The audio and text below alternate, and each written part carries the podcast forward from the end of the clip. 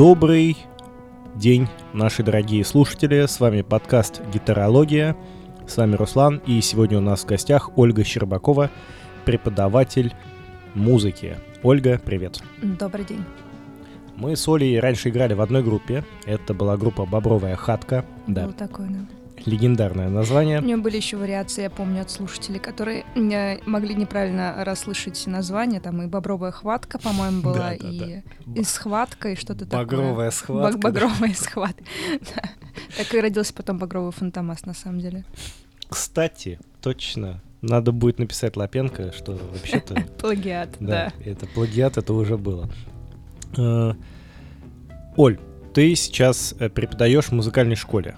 Вот. И расскажи, пожалуйста, какой э, вуз, какое учебное заведение надо оканчивать, чтобы стать преподавателем в музыкальной школе? Какой э, ты преподаешь предмет? На самом деле, вот отвечая на первый вопрос, можно закончить э, любой э, музыкальный э, профориентированный вуз. Это должна быть э, академическая игра на каком-либо инструменте, либо это вокал, либо это, допустим, хоровое дирижирование. Вот все, что преподается а, это преподается в различных а, музыкальных заведениях, и все это дает тебе на э, средней ступени обучения уже право преподавать в музыкальной школе, но только в музыкальной школе. То есть для этого э, просто нужно окончить колледж, ну или училище. Mm, типа джазовый колледж, например. Вот, кстати, про это сказать точно не могу, дают ли они дипломы, где еще плюсом к тому, что ты артист, написано, что ты можешь преподавать в музыкальных школах, но именно про академическое сообщество, скажем так, я могу сказать, да. Все-таки джаз mm. немного стоит в стороне, поэтому не могу там как-то об этом говорить точно.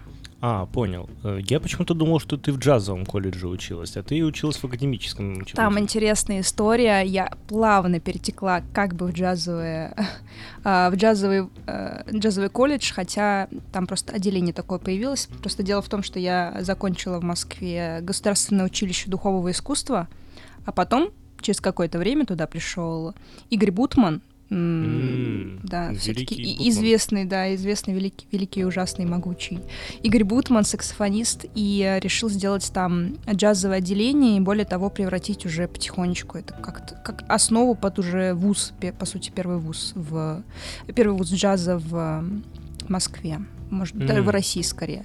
И поэтому, безусловно, потом это стало Академией джаза, но вот я закончила ГУДИ, по сокращению так называлось. А как расшифровывается? Государственное училище духового искусства. А, духового Только искусства. не духовного, да, да, как иногда писали в афишах опечатки. То есть не духовного, Нет. то есть это не семинария. Закон не Божий семинария. не преподавали вас. Особая душевность там, конечно, обитала, но она не была связана с духовностью. Ага понятно. То есть дух Мельпомены скорее. Скорее, да. Понял. Слушай, прикольная, прикольная история. Я вот как раз э, не очень улавливал вот эту вот разницу между академическим и джазовым учебным заведением. А сейчас э, ты какой вуз заканчиваешь? А, Институт музыки имени Альфреда Гаревича Шнитки. Московский, да, да. Крутой крутой вуз, да, да, это, это сильно. Есть, конечно, своя иерархия у музыкальных заведений в Москве.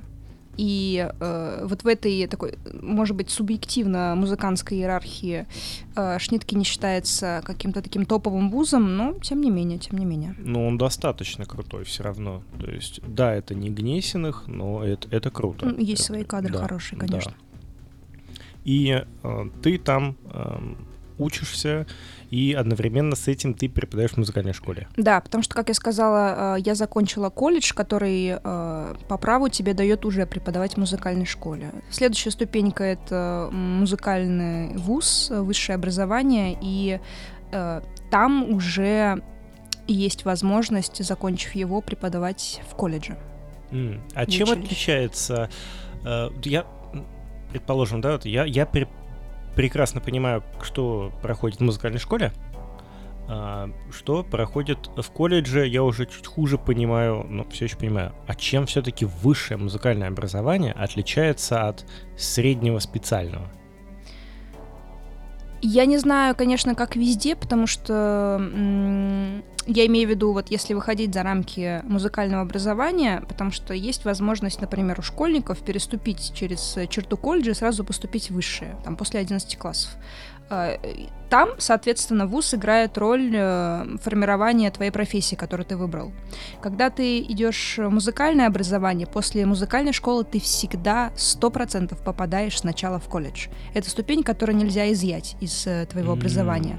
И поэтому э, все самое главное ты получаешь там, а потом, перейдя в высшее учебное заведение, ты скорее шлифуешь свои навыки и обучаешься еще чему-то новому дополнительному. Угу. Ну, вот э, правильно ли я понимаю, что частично еще преподается композиторское мастерство э, в высшем учебном заведении, если факультет композиторский, да? Вот. А у тебя какой факультет? У меня э, исполнительский факультет. А, исполнительский. Исполнительский или оркестрового мастерства еще встречается. Но у меня чисто, да, такое академическое исполнение. Так, и значит, грубо говоря, предположим, вот ты заканчиваешь этот э, вуз, и ты, получается, имеешь право преподавать в нем. Да, конечно, могу, могу. То есть ты становишься преподавателем высшего учебного заведения, если захочешь, э, либо дипломированным артистом, и можешь работать уже в филармонии. Поправлю, там есть одна тонкость. Если я заканчиваю только э, высшее учебное заведение, ну, плю плюсом с колледжем, то я могу преподавать только в среднем э, звене. А вот а -а -а. если я пойду дальше, начну заканчивать различные ассистентуры, аспирантуры, это уже мне даст э, право действительно преподавать в высшем учебном заведении. А, я понял. Учиться, заканчивая учиться, среднее, еще раз учиться. Ты в начальном можешь преподавать, заканчивая высшее да, в среднем, да, заканчивая так. аспирантуру. А, ну, в принципе, как в научной среде все так же. Да, очень долгий путь, ну и музыкант очень долго учится, поэтому угу. ну, любые музыканты. Ну, все профессионалы долго учатся, да, то есть вот у нас э, будет подкаст с Павлом э, Гришелем, это психолог, он рассказывал как раз э, ступени развития обучение в психологии, это педагогическая дисциплина тоже. Ну, связано, конечно, с ментальным здоровьем, но все равно педагогика.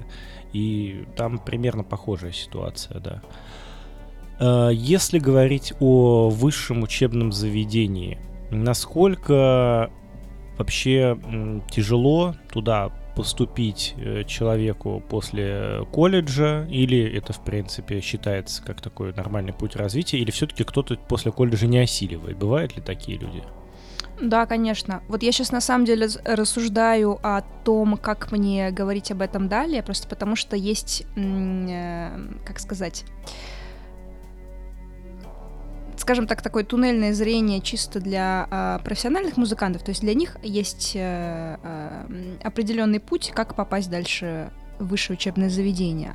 А вот я могу попроще как бы для обывателя объяснить. Да, да, попроще, как? конечно. Ну, да. попроще э, тут не работает, короче говоря, система с тем, что ты э, просто приходишь в ВУЗ и поступаешь по баллам. А, там нет ЕГЭ, вот этой системы нет? А, нет, оно, э, как сказать, если ты сдавала заранее сам раньше ЕГЭ, сам, самостоятельно, то это идет тебе э, дальше э, как зачет, потому что точно так же есть э, предметы, которые нужно сдавать. А, экзамены по инструменту нужно все-таки. Естественно, ты их играешь. Более того, что нельзя прийти, классно сыграть, тебе скажут, вау, берем, все, давай приходи, приноси все свои документы, переезжай сюда, в принципе. А, там важно Надежды иметь... мои рухнули. Все, да. Я пришла сюда, чтобы сделать это. Кошмар. Блин, я думал, все, сейчас пойду. Да, в общем, напрасно думать не стоит, э, и так легко. Нужно иметь связь с педагогом. Ты заранее должен э, знать, к какому педагогу ты пойдешь по специальности А-а-а. своей, по инструменту. С ним э, иметь контакт. Более того, он должен тебя несколько раз прослушать, чтобы понимать, э, что ты такое, что ты можешь делать, что чему еще не научился. И он должен иметь тебя в виду, короче говоря. Mm, он должен Тут... понимать, что к нему в студент Да, да, да. Тут не, не в плане какого-то понебратства, просто каждый э, каждый педагог занимается человеком индивидуально. И он должен mm. понимать, с чем он будет иметь дело, на какие перспективы и прочее. И тем более класс, в принципе, всегда э, класс педагога, он небольшой. То есть это, естественно, там не 30, не 40 человек, как на каком-нибудь факультете. Э, я имею в виду, что именно вот класс педагога по инструменту, он небольшой, это там в районе там, не больше 10 человек обычно. А, как у актеров, грубо говоря. Да, такая поэтому система, как бы да. это все индивидуально. Ты выбираешь э, себе студентов индивидуально, какая они тебя на самом деле. Поэтому Мгм. прежде чем прийти на вступительные экзамены, ты сначала действительно знакомишься со своим будущим педагогом, и он на тебя имеет какие-то какие-то... Ну, понятно, он, в общем, понимает, что будем изучать, что Да. это за студент, что Да. вот, как двигаться будем. Э, У тебя академическое образование э, в колледже, получается, с джазовым уклоном, а в высшем образовании у тебя полностью академическая среда? Или- Да, да, только А, академическое, да. Э, Вот мы записали вчера подкаст с Кириллом Ильиным, это гитарист группы Джордана Бруно, он преподает ну, на частной основе, у него самозанятый, он сам преподает, а ты, соответственно, преподаешь в музыкальной школе, это уже государственное учебное заведение, ДМШ. И методика преподавания естественным образом отличается, как я понимаю. Да? Мы обсуждали с Кириллом, что у него есть какой-то план, но он очень гибко может от него отступать, поскольку он сам видит своего ученика и формирует план, исходя из его способностей. Но в музыкальную школу, во-первых, надо поступить. Нельзя прийти и сказать, знаете, я вообще ничего не умею, и слух-то у меня вообще-то не очень. Я готов выложить любые деньги, лишь бы возьмите меня. В музыкалку, скорее всего, такого человека не возьмут, да? Да, там есть отбор. Есть Отбор отбор, все-таки да. есть. И есть бюджет, а есть платники, дети. Да, и такое тоже есть. И можно перейти с платного на бюджет потом?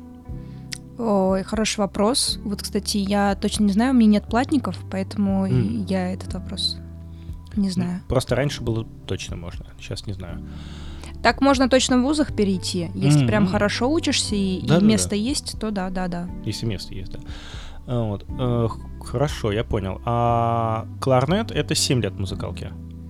По-разному есть очень разные программы, смотря во сколько лет пришел в музыкальную школу э, человек, потому что нельзя сказать, что вот 7 лет ты идешь в музыкальную школу. То есть ты либо идешь, либо не идешь. Нет, можно в разном возрасте прийти. В том числе есть дошкольное музыкальное образование, подготовительное. Что там за кларнеты тогда? Там какие-то... Там не кларнеты в том-то и дело. Там А. есть своя история с тем, что а, называется обманутые ожидания, что ты вроде бы как идешь на кларнет, а тебе сначала, ну, вот такая есть маленькая дудочка, поиграй пока в нее, а это вообще блокфлейта. А, на блокфлейте учатся.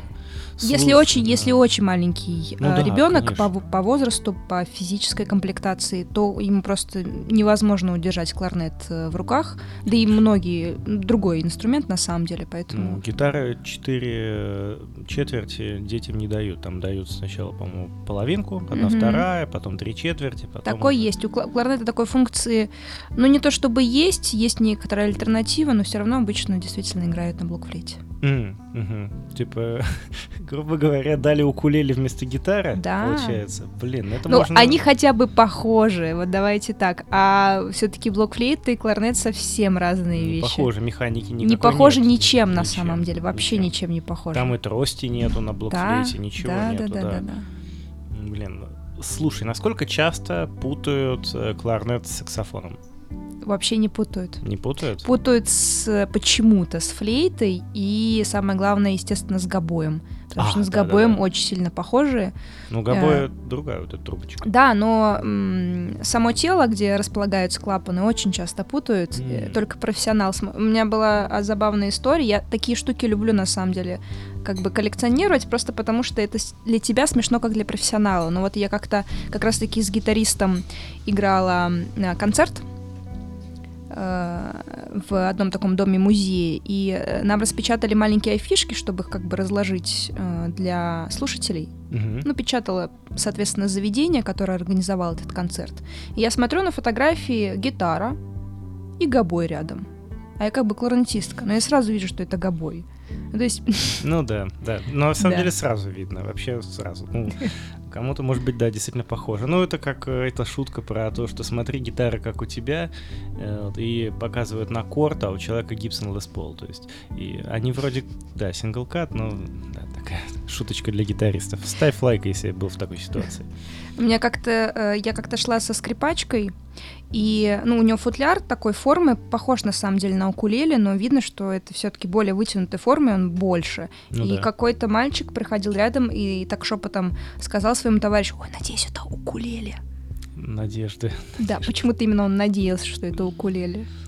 Я, кстати, пытался играть на укулеле, и я совершенно не понял, зачем мне этот инструмент. Мне в определенный момент говорили все, смотри, стоит копейки, купи себе укулеле, это классно, можно брать с собой. Я смотрю, действительно маленькая штука, можно брать с собой, начинаю играть, думаю, какая-то фигня. Не знаю, я сейчас, наверное, обидел очень много любителей укулеле, извините, пожалуйста, но просто обладая пятью гитарами, я не понимаю, зачем мне укулеле просто. У меня гитара распихана просто везде. То есть я приезжаю на дачу, там уже стоит гитара с комбиком, там я пугаю соседей, играем Black Sabbath.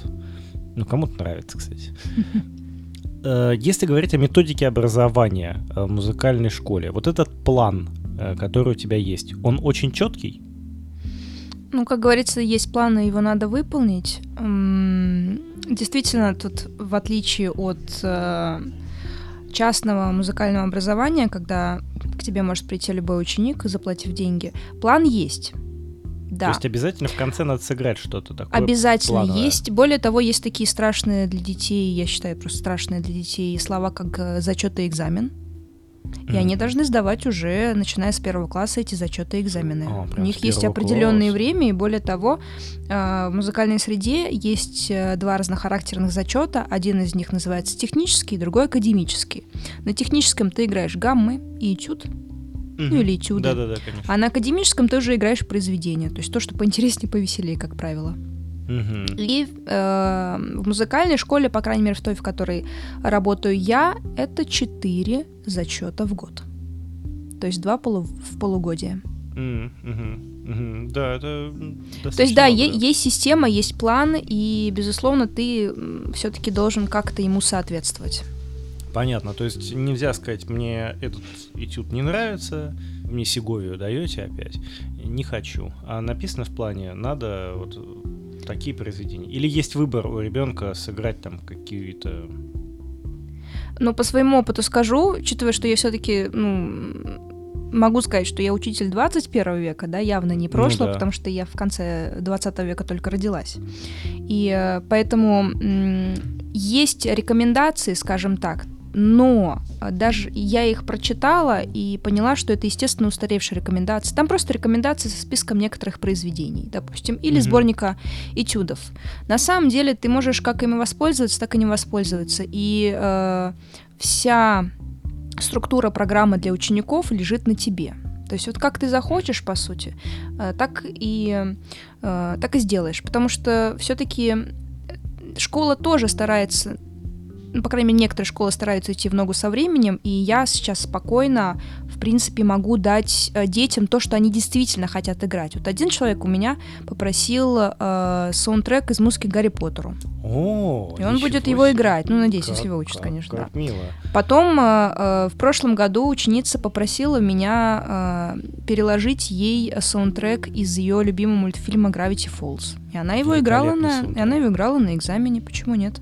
А, прям Да, да, да, да, да, да, да. Саундтрек из Gravity Falls. Господи.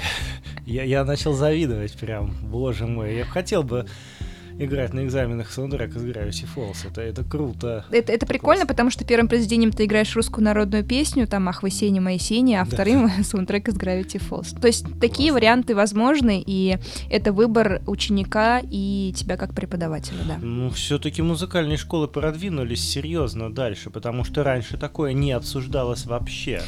Скорее да, но я думаю, это зависит от э, лояльности принимающей комиссии, Мгм. там от директора школы, например. Ну, да, да. Если конечно. позволительно, если ну не позволительно, наверное, тебе ска- сразу об этом скажут, но в мой адрес ничего такого не было, поэтому я думаю, что можно. Ну, да, делаю ну, такой раз вывод. уже ребенок сдал экзамен по саундтреку с Gravity Falls, значит можно, да. Да, путь Э, проложен. Да, здорово, это классно. И вот если мы говорим об академическом искусстве, э, вот, э, вот эти все произведения, типа «В поле березка стояла», я в музыкалке не учился, но я учился по самоучителям э, отечественным. отечественный самоучитель, по-моему, Вещицкого, если мне память не изменяет.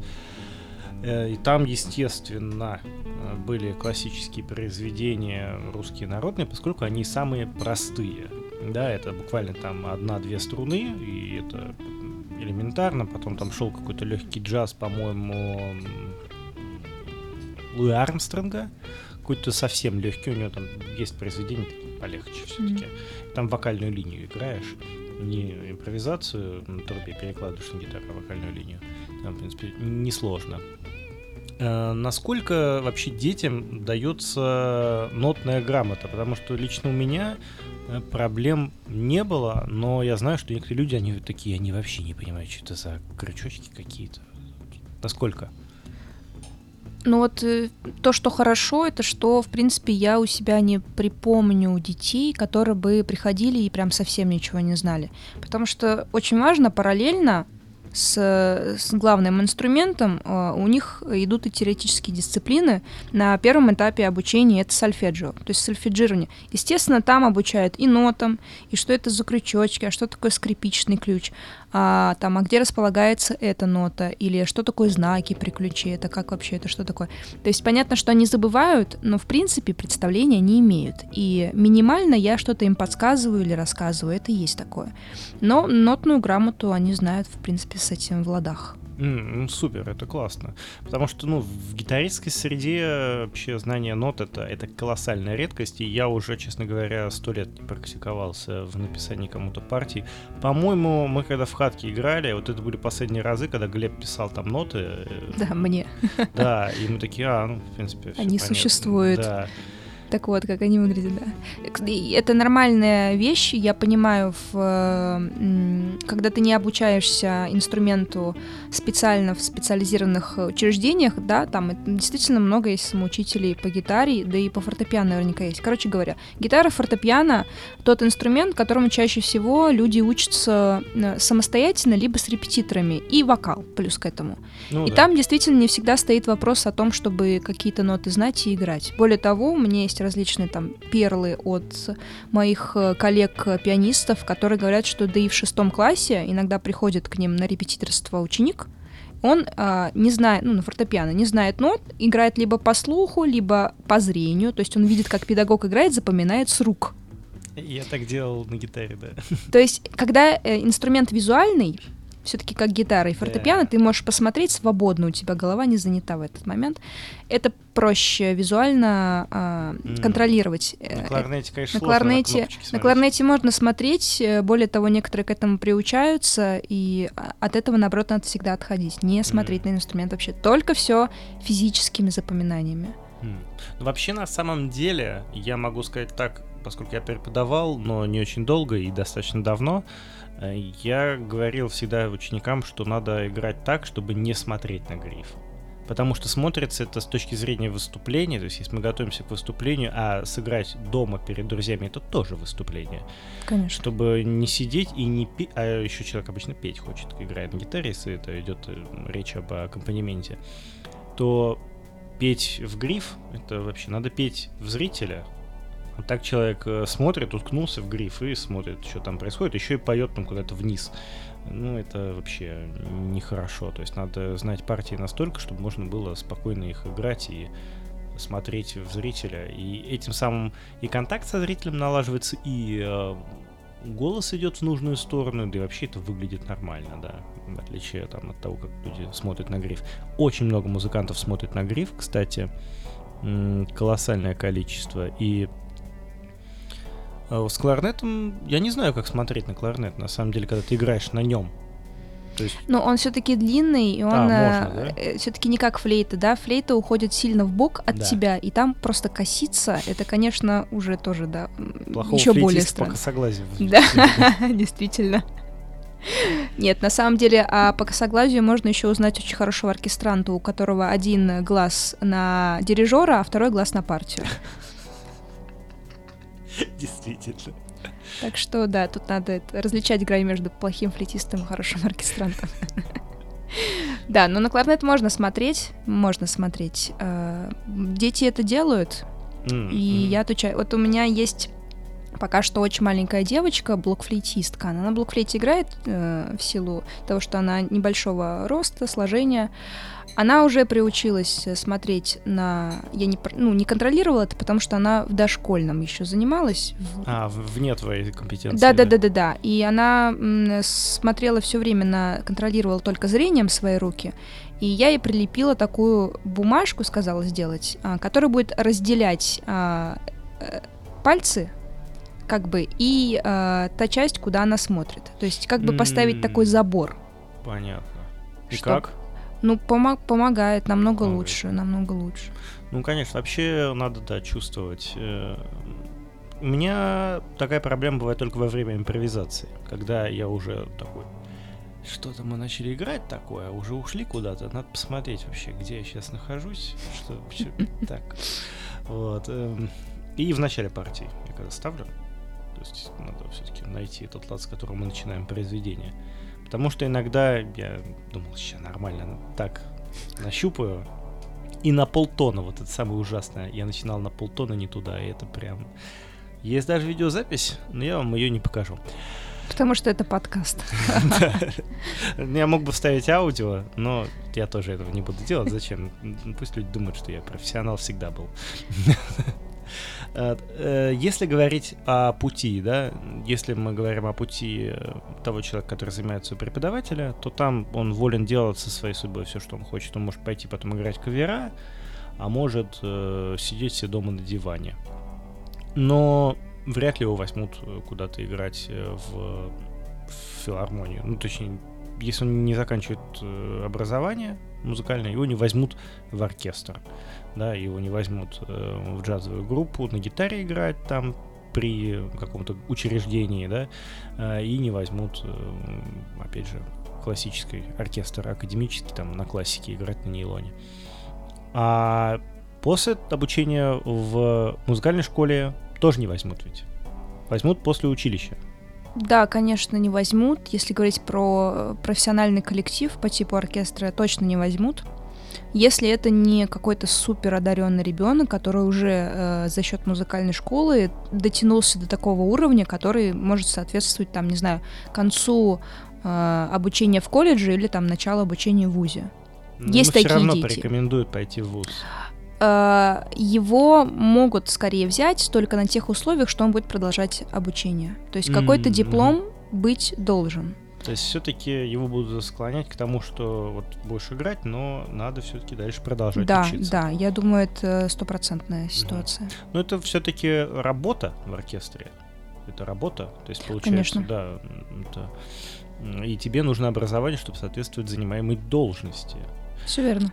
А если говорить о работе в оркестре, да, то есть ты заканчиваешь образовательное учреждение, получаешь диплом, Тебя направляют, распределяют, или ты самостоятельно ищешь себе рабочее место? Вот на самом деле э, кажется, как будто бы это какая-то архаичная штука. А, однако, мне кажется, она бы хорошо работала э, в этой специфике. Почему? Потому что работа в оркестре — это долгосрочная перспектива. Когда Конечно. ты туда садишься, как правило, ну, там, в районе 10, 15, 20, 30 лет человек может сидеть буквально на одном месте. Да. И э, это рождает э, кадровые проблемы, потому что выпускается определенное количество музыкантов. На каждом инструменте это свое количество. Там, скрипачей всегда явно больше, чем тубистов, например. Ну, да, Тут те, конечно. кто играет на тубе. Хотя на тубе нужно много музыкантов. Да вот нет как раз-таки. Нет? Тут да? в этом плане, конечно, есть баланс, но тем, скрипачей просто их же больше всегда в оркестре. И в любом ну, случае должно быть да, больше. Да, там целая там да, А туба одна всего на один, ну, две на, на оркестр. Ну, две, да. Да, так что... Хотя да, да, буквально сколько этих оркестров тоже, да. Конечно. Ну, по Москве, допустим, много оркестров, но все равно попасть на какое-то вакантное место бывает не очень просто. Чисто из-за того, что э, места не так быстро освобождаются. Mm, ну, конечно, люди пришли, работают себе, чего не работать-то. Да, опять-таки, музыкальный мир э, очень-очень тесен, и э, если ты музыкант, который хорошо себя показал в процессе обучения или на конкурсах поучаствовал, там, о тебе хорошо отзываются педагоги, то, э, как правило, э, некоторые дирижеры могут знать уже о тебе. И mm. ты можешь быть либо приглашенным, либо на хорошем счету находиться, и вот эти все открытые конкурсы, которые проводят, как бы я сейчас приоткрою занавесу, которая абсолютно не является какой-то тайной, а, однако она как бы, ну, такая завуалированная, что есть открытые прослушивания в оркестр, но, как правило, они делаются для виду, потому что уже и так ясно понятно, какого музыканта возьмут. Вот приходят 10 кларнетистов на одно место, а там уже знают, кого брать. И он тоже приходит вместе с этими кларнетистами, чтобы как бы м- пройти этот конкурс в самом делешно, а, но его возьмут в любом случае. Ну, мало ли, вдруг там еще кто-нибудь талантливый придет, ну, на всякий бывает, случай. Бывает, и такие вещи, да. Ну, ну обычно мне понятно, неизвестно. лауреат какого-то конкурса, естественно, имеет больше веса, его жюри видели, скорее всего, дирижер был в жюри, увидел, сказал, приходи, сделаем прослушивание. Есть такое, да. Да. Опять же, вдруг он придет на прослушивание пьяный. Ну тогда все, понятно, его не надо брать. Нет, они такие, о, свой, берем. Да, блин, духовики, да, точно, точно. Кстати, для всех тех, кто нас слушает, я отмечу, что если вы думаете, что басист это самый бухающий человек в музыкальной среде, вы вообще не правы. Вот духовики, ё-моё, господи. Глеб ездил э, с джазовым бендом Митинс Бенд, э, они ездили в Йошкар-Алу. После гастроли я его спрашиваю, Глебонос, ну чё, как? Как съездил в Йошкар-Алу, как тебе красоты города? Он говорит, я ничего не видел, ты чё, это ж духовики. Я говорю, чё? У нас привезли в гостиницу. Рядом был магазин виноводочный. Все, я ничего не помню просто. А потом все, на следующий день нам выступать. Мы отыграли, после этого отметили, сели обратно в автобус и поехали домой. Все, я ничего не помню, я вообще ничего не видел. В принципе, вполне себе типичные, на самом деле, оркестровые поездки в том числе. Ну, классика, классика. Поэтому э, рок-группу там, не знаю, они пройдут, посмотрят что-то, может, фотографию где-то сделают. Нет, я, я согласна, да, да. Рок-музыканты даже более приличные бывают, чем академические. Ну да, парадокс, парадокс. Ну, но зато вы все во фраках, в пиджаках. Да, это нас, ну, скрывает все синяки. И... Да, да, скрывает это натура. Ну да, академисты не уступают. Э, духовикам, которые медь, ну, медные вот эти все, им же вроде правда, что выдают какой-то спирт или водку, чтобы протирать во время зимних выступлений, чтобы не примерзать? Э, ну, они так, такими вещами пользуются, насколько я помню, до сих пор. Да, есть какие-то такие штуки. Потому что, ну, просто на морозе перемерзнешь. Да, но это так ну, обычно медники играют на морозе, если это так называемые жмуры. То есть, когда ты идешь э, провожать, да, да, так и называются. Я сегодня работаю на жмурах. Соответственно, да. И, соответственно, если... Ну, я думаю, понятно, да, что это такое? На похороны, да. Да. Соответственно, если это зима, то у них какие-то лайфхаки определенно свои есть, да. Mm. Чтобы не, да. не, не при... потом не ехать в больницу после этого. Блин, моего прадеда, когда хоронили, как раз оркестр сказали, что, к сожалению, очень поздно у вас похороны назначены, оркестр уже не сможет сыграть. Они будут не в состоянии. А он очень хотел, но не узнал о том, что не случилось. Да. Ну, э, в общем, да, духовики, конечно, уф. Но э, в целом э, все равно это работа, то есть по концертам, когда гоняют, все равно это какое-то выступление за зарплату, да, это получается, человек устраивается, ему трудовое оформляют, и он артист, оркестра там на позиции. Э, когда человека переводят из вот пачки э, в первую скрипку, например, да, у него в трудовой интерес пишут повышение? Э, про, про документацию не скажу, пишут ли там что-то или нет, но зарплата, конечно, отличается. Значит, и повышение пишут, потому что нельзя просто так повысить зарплату. Ну, значит, да, да, да. да. Ну, это понятная ситуация, когда, если брать скрипичное сообщество, скажем так. Ну, то есть э, в оркестре играют да, там первые скрипки. Если ты сидишь на последнем пульте, соответственно, зарплата отличается от э, того человека, который сидит на первом пульте, потому что это концертмейстер. И не, не более того, не просто концертмейстер а, группы первых скрипок, а концертмейстер оркестра. А, целого да. оркестра. Скрипачи же часто, да, вот э, моя подруга одна работала в театре, она была в оркестре концертмейстером, и у меня какая-то кипа нот всегда была, что-то она там переписывала правила, что-то делала. Ну, какой-то вообще... Что-то не очень много за это доплачивали ей, правда. Ну, там Да. какой-то оркестр, конечно. Ну да, все Смотря, зависит, да, видимо, от умалчивает. работодателя. Да, это оркестр э, театр Натальи Сац. Ой, а это раз это не, не о Наде? Нет, это не Надя, это... Господи, Соня, Соня Костина. Но она давно уволилась оттуда. Она уволилась и уехала. Вот. Интересно, как у нее дела, надо будет спросить. Вот, она еще на досуге играла музыку барокко. Мгм. Всякие виолы, вот это вот. э, Мгм. виола не сыр. э, Да. Такой инструмент был. И, не имя. Кстати, точно, есть же такое имя. Э, Если говорить о дальнейшем развитии, да, э, вот человек идет, идет, а самая верхушка это все-таки дирижер, да, получается, в оркестре.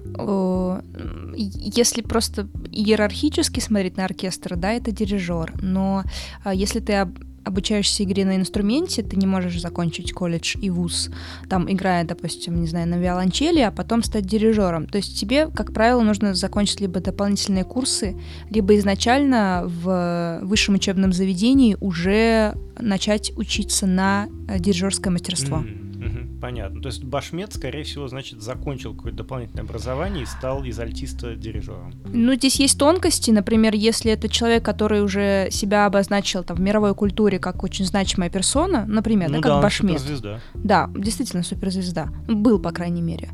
Э, Ну, ну да. И, э, принципе, он как бы какие-то, может быть, частные занятия у кого-то взяв или самому насмотревшись, скажем так, может Ну. встать за дирижерский пульт, так как у него есть авторитет. У нас Сташ у него великолепный, конечно. Да. Великий. может наловчиться на каком-нибудь оркестре и, в принципе, без всякой подготовки, курсов и там еще одного высшего учебного, э, ну, еще одного образования, он уже действительно может. Но это скорее исключение, как я понимаю. То есть это такие редкости. Ну, статистически я не могу посчитать, насколько чаще а, становятся именно так дирижерами, но такие прецеденты точно есть, и Мгм. они могут происходить. Да. А, Если мы говорим о работе в оркестре, то это могут быть э, разные работы. То есть можно работать, например, в двух оркестрах. Можно. А, можно. можно, то, да? То есть это нормально на это смотрит, э, ну, твой работодатель, если... Ну, мне кажется, мне кажется, более-менее, потому что, как правило, в принципе, любой музыкант имеет э, две, а то и три Мгм. места работы.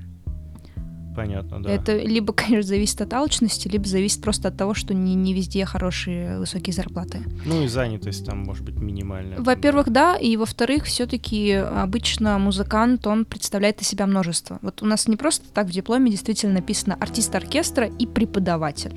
М, Поэтому очень часто оркестранты, они преподают, неважно, то ли частным образом, то ли в музыкальной школе, то ли в учебном заведении. Но это развивает тебя со всех сторон, даже тебя самого. Это э, когда преподаватель а, тебе совершенно не мешает оркестровый опыт, и когда ты в оркестре сидишь, тоже преподавательский опыт тебе только помогает. То есть Да. это еще и саморазвитие, по сути. Мы как раз обсуждали с Кириллом, что он говорил о том, что если бы он не преподавал, он бы достиг определенного прогресса в первый год своего преподавания, вот такого же за пять лет. Но преподавая, разбирая эти произведения, которые некоторым бы и не стал бы разбирать даже.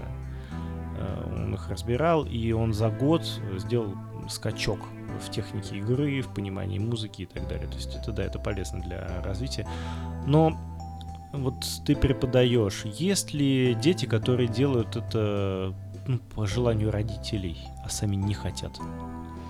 Да, есть. И это на самом деле, пожалуй, самые печальные дети, потому что это им тяжело, это им неинтересно, это им не нужно, и это, более того, они все это приносят в музыку.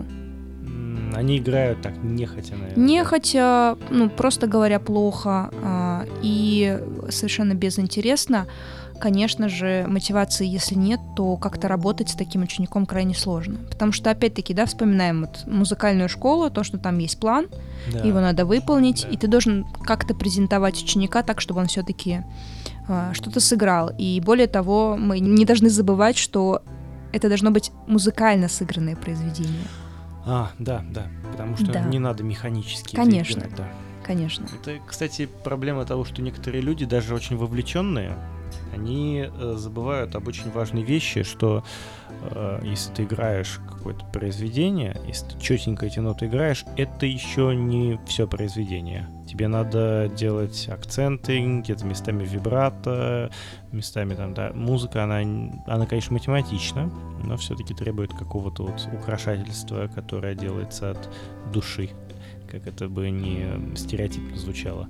Нет, ну это действительно так, безусловно. Такие дети, они отсеиваются или все-таки, поскольку родители давят, заканчивают? Ну, как обычно, эм, э, здесь есть и такой технический момент. М, Если говорить про музыкальную школу, то для них, э, просто как для структуры, важно сохранить э, место, бюджетное место за учеником, потому что это определенные выплаты, определенные деньги. И если ученик уходит, не доучившись, это проблема, это дырка. М, Да, конечно, конечно. А, поэтому, ну, заканчивают. Как кое-как, но заканчивают. Но если совсем критическая ситуация, конечно, человек может и уйти. То есть, они- и скорее всего, это вот те дети, которые заканчивают музыкальную школу, получают этот диплом грустный, его берут в руки, выходят из музыкальной школы весной, это же весной происходит, берут скрипку и пускают ее в ручейки. Ну, И она примерно- уплывает вдаль, и они так. больше никогда не берутся Да. за музыкальный инструмент. Или они э, сохраняют ее до зимы, чтобы потом на футляре весело скатиться с горки. Да, да. Примерно Не, ну так. скрипку можно пустить, футляр зимой уже. Да. да, Два в одном. Да, Но я считаю, что это большая проблема, действительно, когда родителям надо, а ребенку нет. Или ребенку стало не надо в процессе, мгм. и вот есть вот этот технический момент, что нельзя просто так вот его выпустить, скажем так. М. Понятно, что ребенок растет, и в процессе он может э, менять предпочтения, и он может как бы отходить от предпочтений, например, от предпочтения музыки, а потом Мгм. к ней снова прийти. То есть тут тоже такой момент тонкий есть. Вот когда ему надоело, а надоело не окончательно, вот тебе нужно поймать, понять, вот как его поддержать в этом моменте сложном. И он может просто вернуться в музыку, скажем так. Ну, тоже Ну, педагогика прям такая. Безусловно, ну это психология естественным образом, это все связано. Преподают э, психологию, педагогику э, у тебя? Да, да, да, да. А, опять-таки э, важно сказать, что это эти предметы есть а, только в образовании колледжа. Ну да, в музыкалке в детской школе этого, конечно, нет. Там инструмент, но там учат читать, писать. Да, но я имею в виду и что в ВУЗе этого уже тоже нет. А, считается, что ты это уже изучила, да? Ну, да не знаю, вопрос программы, конечно, или что считают люди, которые составляют эту программу, но действительно э- этих дисциплин уже нет. М, Потому что интересно. ты как бы все-таки... Я считаю некоторой проблемой то, что и в колледже, и э, в ВУЗе э, делается большой акцент на исполнительское мастерство. Не в плане, что это проблема, а это понятное дело. Ты первоначально ты артист. Ну, Ты конечно. э, учишься взаимодействовать с инструментом, себя самовыражать, но как бы же плюсом идет вот эта педагогика. Но ей, как правило, ты уделяешь намного меньше, намного меньше внимания. И вот ты такой юный педагог, после полученного диплома приходишь в музыкальную школу и как бы на детях учишься. Иногда не очень гладко, а, ну, дрессируешь их и себя, чтобы какой-то опыт получить. Но детям же не всегда от этого может быть комфортно. Ну да, Потому что я считаю, что педагогика это м, э, очень тонкий и нежный такой инструмент для взаимодействия э, с людьми, тем более для их обучения. Если ты что-то делаешь не так, то есть э, риск э, нанести травму. Ну, конечно, да, человек может вообще после этого бросить музыку и э, иметь отторжение к этому. Конечно. да. Поэтому все-таки, ну, надо этому больше уделять внимание, хотя бы м, самообразовываясь. Да. Ну, надеюсь, сейчас в музыкалках больше не бьют линейками. Не, не заходила в класс других учителей, не видела, но я не бью. Ну, Ну, ну, это правильно, потому что раньше вообще на фано это было вообще типа, типа почти нормой. Это гребаное яблоко и линейка. Мгм. Вот, и у меня очень много знакомых, которые имеют классическое музыкальное образование детской музыкальной школы по классу фортепиано, особенно это девушки, потому что считалось, что, ну, конечно, девочка должна уметь играть на фортепиано. Кто ж замуж возьмет девочку, которая не умеет играть на фортепиано? Типичное представление э, это, Да, 19 века. 19 века, это да. Вот. Но в конце 90-х это смотрелось очень странно. Прям, типа... Особенно смешно это происходило, когда э, кто-нибудь, имея музыкальное образование, типа нашего Глебоноса, э, говорил, я музыкал, кстати, еще и на фано заканчивал. Говорил на какой-нибудь пьянке, садился за фано, если на этой квартире было фано, и играл какие-нибудь э, песни Виагры на фано. Говорит, я подобрал. А может, это была тоже та самая прогрессивная школа, где дети на экзаменах играли Виагру?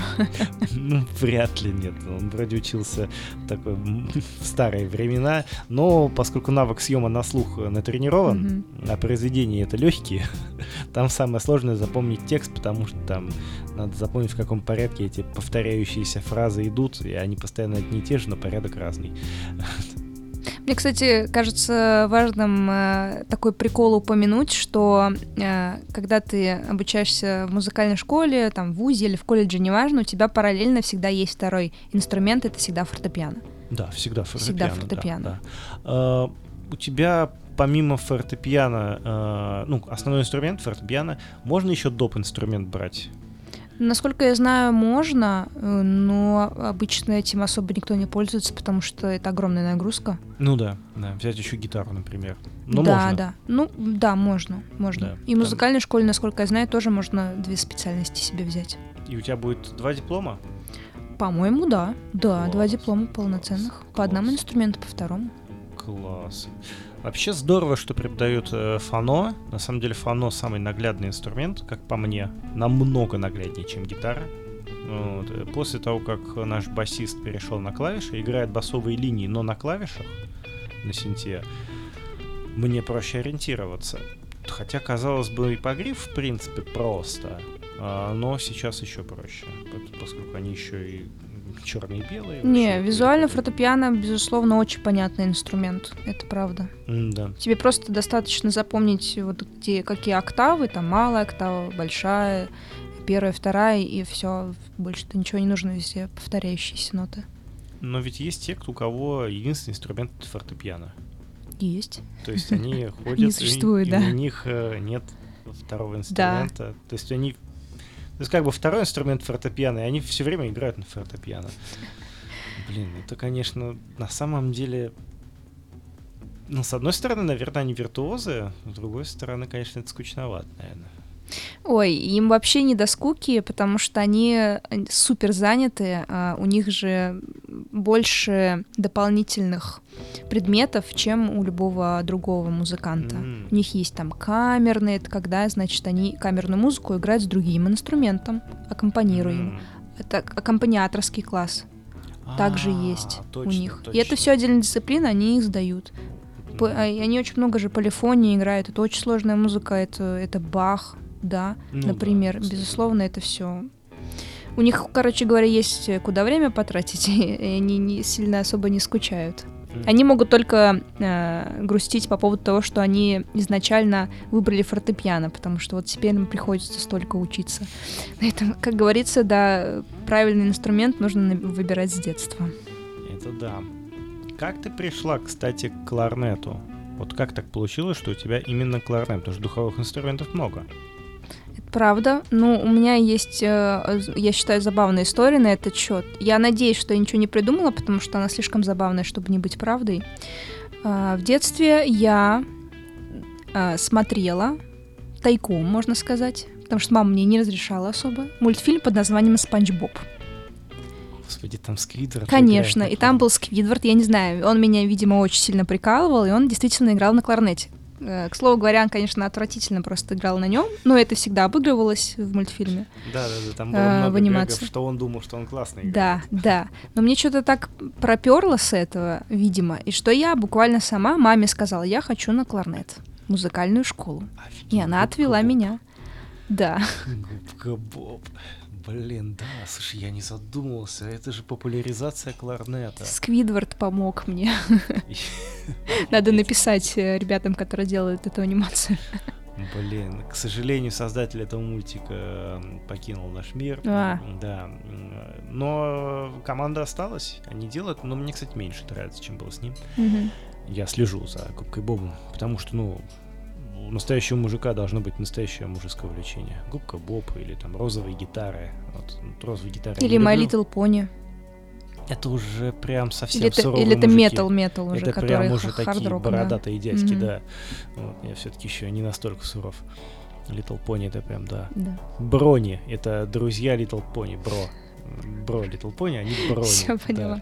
Это, это там А целая я думала, что, вселенная. я, я подумала, что они брутальные, потому что они в броне, типа. Не-не-не, они типа бро Little Pony, брони. Мгм. Это, это отдельная тема. Мы не будем звать Не будем, со- да. создателей каких-нибудь мультиков, наверное, все-таки. На этот, на этот уровень подкаст пока еще не готов выйти. Надо писать кому-то на английском говорить. Нет, нет. Этого мне на работе хватает. Что ты можешь порекомендовать тем людям, которые собираются начинать играть на инструменте? Вот они, например, выбрали себе инструмент и хотят идти учиться, а им уже типа лет, например, 13. Да? Возьмут их музыкалку? Вообще могут взять. У меня есть близкая история с моим бывшим однокурсником, который примерно в этом возрасте и пошел учиться играть на тромбоне. В музыкальную школу, насколько я помню, да. Да, так у него получился такой очень длинный путь к музыкальной школе, но тем не менее он начал играть и очень-очень успешно э, к этому пришел, сейчас обучается в Кёльне. Играет на джазовом делении, Вау. на тромбоне. Вау, то есть, в принципе, можно быть и подростком, но пойти в музыкалку. Да, но он оказался поздно. очень способным, который быстро все схватывает, поэтому для него в этом плане проблем особых не было. Мгм. Можно, можно пойти. Понятно, что если ты выходишь за пределы юношеского возраста, то здесь вариант только э, ну, самостоятельного образования за счет там репетиторов или э, частных музыкальных школ. Слушай, ну, предположим, взрослый человек захотел стать музыкантом, ему надо идти к репетитору, но он корочку не получит ведь, его в колледж не возьмут. Какой-то сертификат, наверное, выдают, но нет, в колледж не возьмут. Ну, то есть, получается, Такого путь в оркестр уже закрыт для него. Э, да, но тут есть такой очень важный аспект, и он примерно для всех работает одинаково. Если ты прям уже человек, который сформировался полностью, то есть после 25 лет у тебя все там нейронные связи сформировались, более того, вот физически ты уже скорее начинаешь стареть, чем э, Ну, развиваться Да, после все-таки. 27 уже, да, считается. Да, то э, овладеть инструментом намного-намного сложнее, потому что М. это очень длинный путь, да, не просто так музыкальная школа, колледж и вышка, и плюс к этому ты все время, все время на протяжении всей своей жизни обучаешься. Э, ты пришел, да, там в 30 лет первый раз взял любой инструмент, намного сложнее. Намного сложнее обучиться. Более того, не то что обучиться, а именно достигнуть профессионального уровня. Вот скорее так. М, вот Обучиться почему. можно Мгм, на таком понял. базовом любительском, но профессионалом стать э, крайне сложно, крайне сложно. Теперь для меня открылось, почему мои ученики, которые вообще не умели играть на гитаре, взрослые, им очень тяжело было. Потому что сформированы нейронные связи, да, а там же идет механика, мышечная память, взаимодействие, и просто эти мышцы, они не прокачаны, и нейронные связи, отвечающие за вот эту мелкую моторику, именно, именно эту специфическую мелкую моторику, они, вот это вот все, оно, короче, не прокачано, да. Ну и с возрастом, на самом деле, меньше воспринимается все новое, А это да. А, за счет этого тяжелее. Ну и плюс, когда ты занимаешься музыкой, у тебя взаимо... э, ты взаимодействуешь с огромным количеством вещей. Это и ноты, ты должен их считывать, ты должен сразу понимать, какая там аппликатура, или Мгм. какие лады зажимать и прочие вещи. А это огромная работа мозга и всего и всего, и с возрастом действительно этому обучиться на высоком уровне сложно. Мгм. Ну да, да. То есть есть только чисто для себя, чтобы порадовать э, родственников и Да, друзей, да. Да. Да, Ну да, потому что вообще есть целые книги. э, Мы с Кириллом обсуждали как раз аппликатурное мышление гитариста. Это есть книга, которая учит мыслить специфическим гитарным образом, видя гриф и представляя вот это вот все. Я ее читал, и она правда помогает видеть инструмент э, структурно, вот эти блоки пентатоники, прям видеть все, э, все эти схемы построения. И это потрясающе прокачивает в импровизации. Ну, это надо, да, это, это все-таки мыслительный процесс, да, это нужны нейроны, а нейроны после 25 уже тяжело прокачивать. Английский-то тяжело учить. Вот я учил английский всю жизнь, и все это было, ну, такое, типа, в школе, представляешь, какой английский в школе, да. Вот, Да. э, Потом э, вот у меня в высшем учебном заведении более-менее, кстати, был английский, но все равно плоховато. А потом я на работе уже учил английский язык, у нас были курсы, я три года учил, у меня хоть какая-то база была. Некоторые, кто вообще ничего не учил, у них был немецкий, им было так тяжело. Это просто кошмар. Я прям сочувствовал этим людям, но они не виноваты, да. Уже, а- особенно когда людям типа там 50 лет, учить английский это, это беда. Но я считаю, все равно надо, потому что это помогает э, э, расшевелить мозг. Да, конечно, Хоть с это и очень соглашусь. тяжело, да. И поэтому даже, э, там, не знаю, в любом возрасте, 30, 40, 50, начать э, обучение, э, ну, любительское, понятно, на любом инструменте, это тоже шикарно. Это тоже все-таки эластичность мозга сохраняет. Как и язык, это действительно так.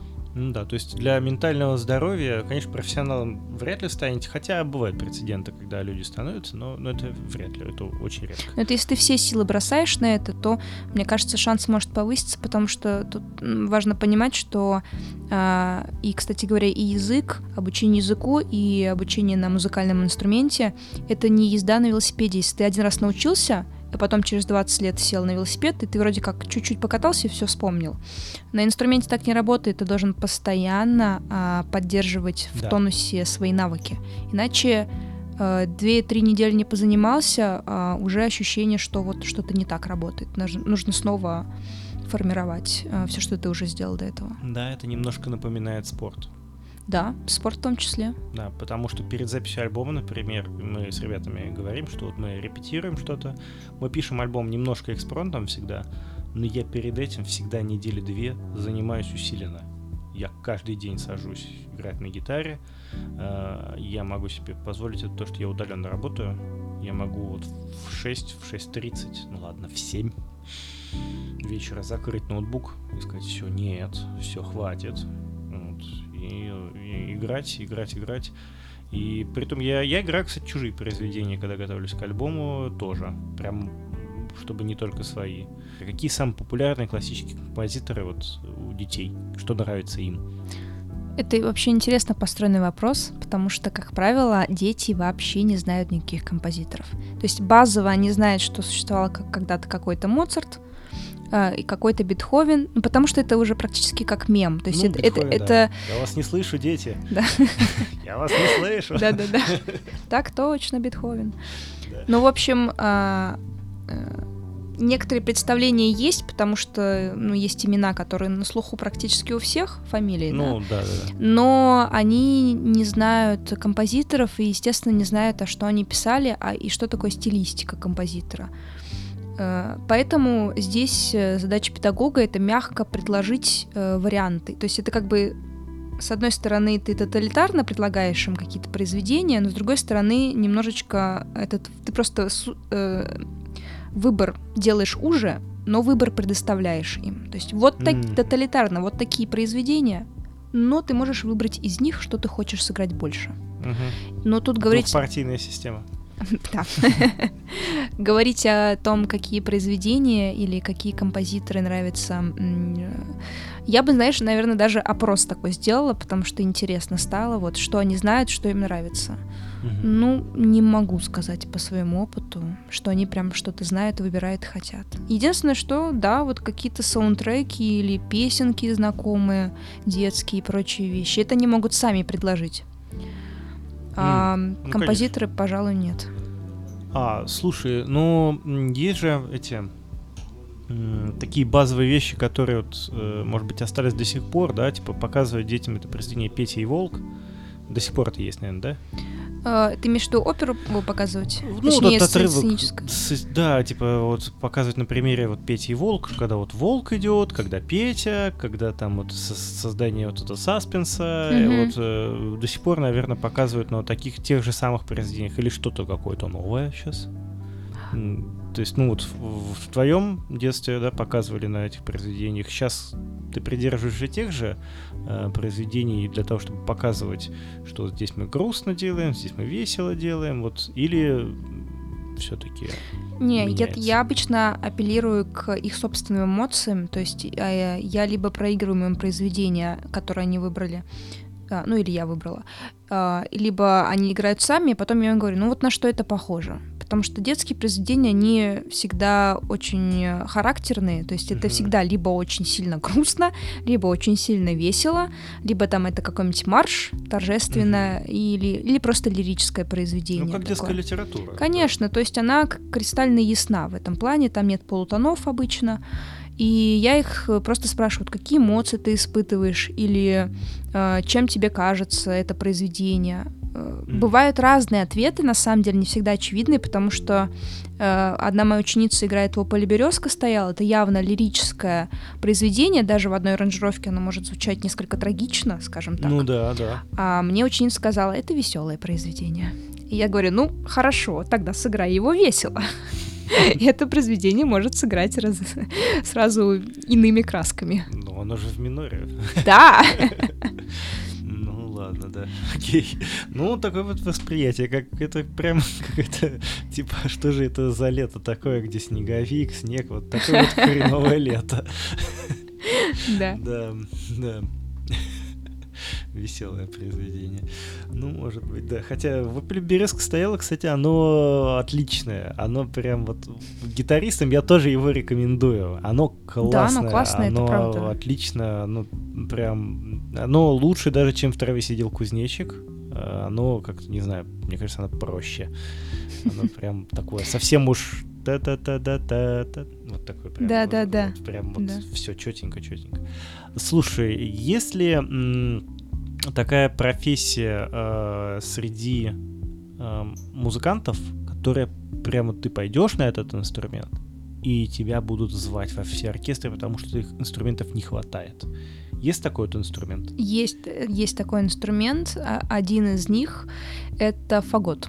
Фагот. Фагот. О, казалось бы. Я, я, кстати, не задумывался. Ну да, не то, что у меня знакомых э, было много. У меня нет ни одного знакомого, кто играет на фаготе, да. Да. Э, Действительно, до сих пор как бы такой редкий инструмент. По крайней мере, да, мы, естественно, мы говорим про там, российскую среду. То есть музыканты ну да, да, здесь. конечно, здесь, здесь. да. находящиеся. А, Фаготистов меньше, чем остальных духовых инструментов, как правило, ну, деревянных я имею в виду. А, Более того, чаще всего, как правило, не сразу начинают на фаготе играть. В музыкальной школе тем более, потому что, ну, во-первых, какой маленький человек э, Ну скажет, да, он я большой. хочу на фагот. А Нет, в плане большой еще. во-первых, он большой, во-вторых, просто никто не знает, что это за инструмент, на него, соответственно, никто не хочет идти. Во-вторых, он может просто показаться страшным, каким-то неуклюжим для ребенка.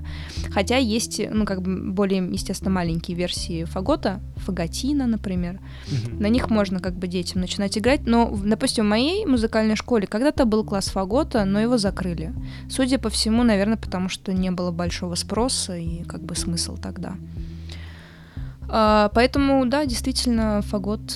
У меня есть две мои приятельницы фаготистки, а ни одна из них не начала играть на фаготе сразу. Они... Одна перешла с флейты на фагот, а другая с саксофона.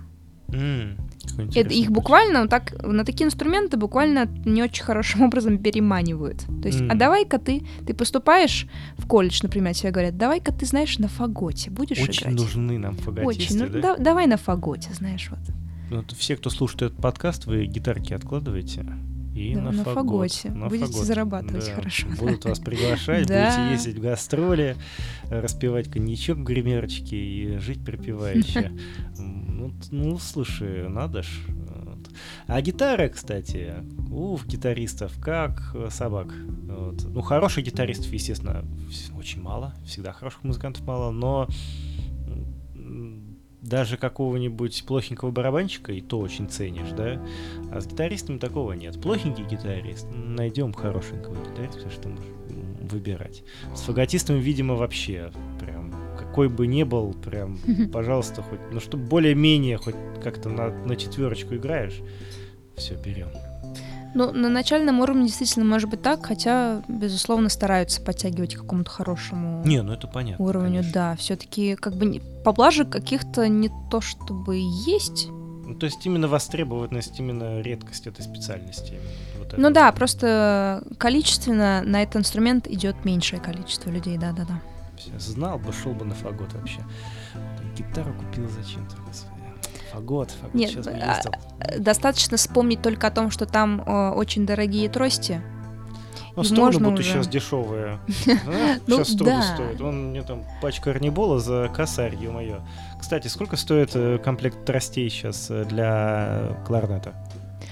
А, есть пачки, в которых содержится 10 тростей. Если это хорошая, допустим, французская фирма, там самые известные среди кларнетистов, то в нынешних реалиях а, покупка через магазин может обходиться 4-5 тысяч. Ну, 10 штук. Да, но этих 10 штук может хватить тебе на 2 месяца. Потому что, к сожалению, вот трости не, не как один за другим хорошие. Трости абсолютно разные в одной но пачке. Они деревянные, да. Да, они делаются из тростника.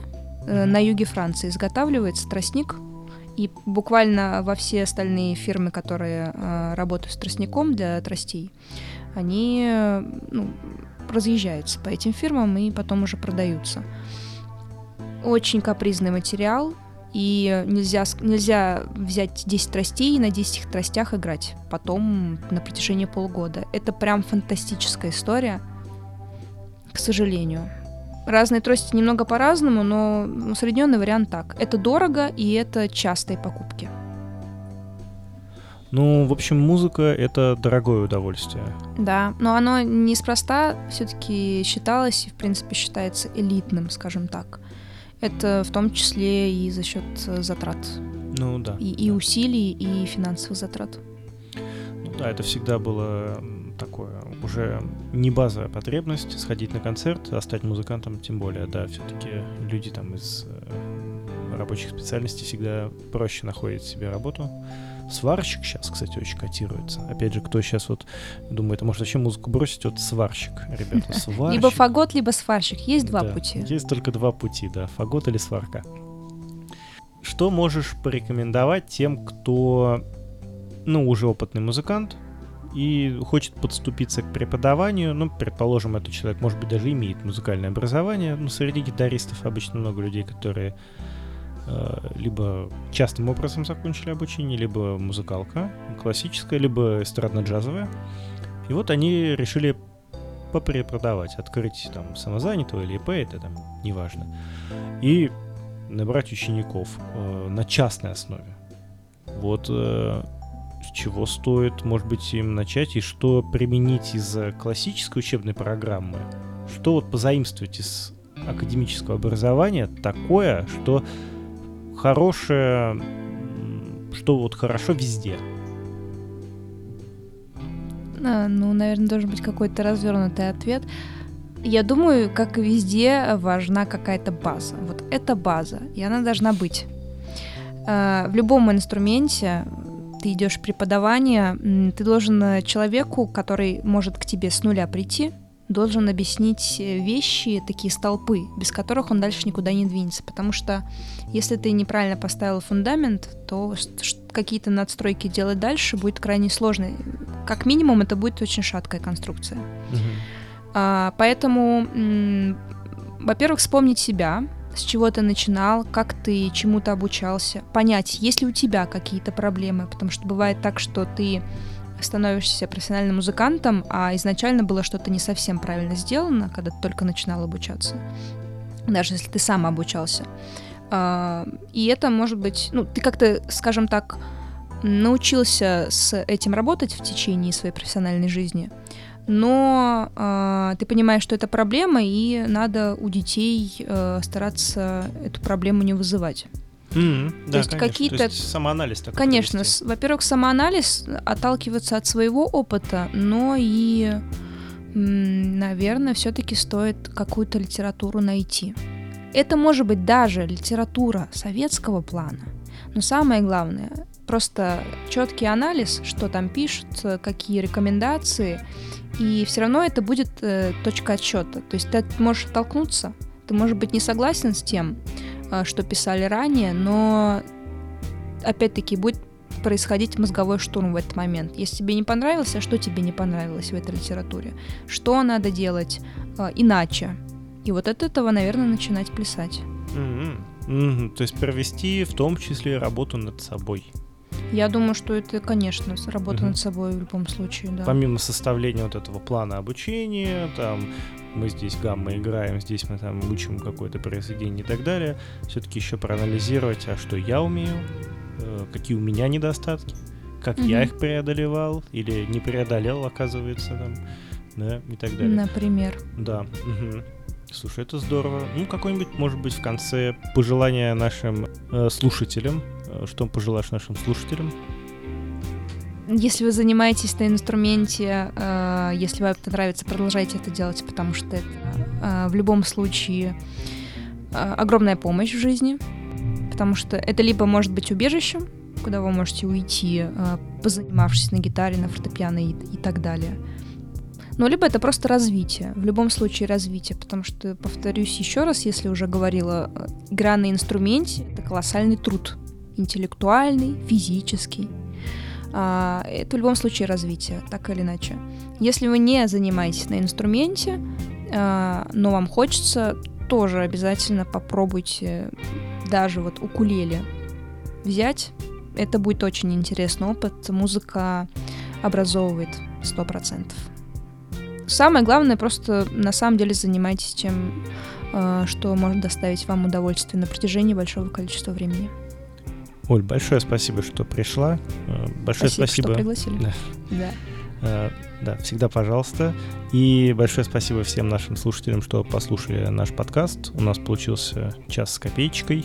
Я надеюсь, вы этот час провели для себя с пользой. Э, До новых встреч в эфире. Всем пока. Пока-пока.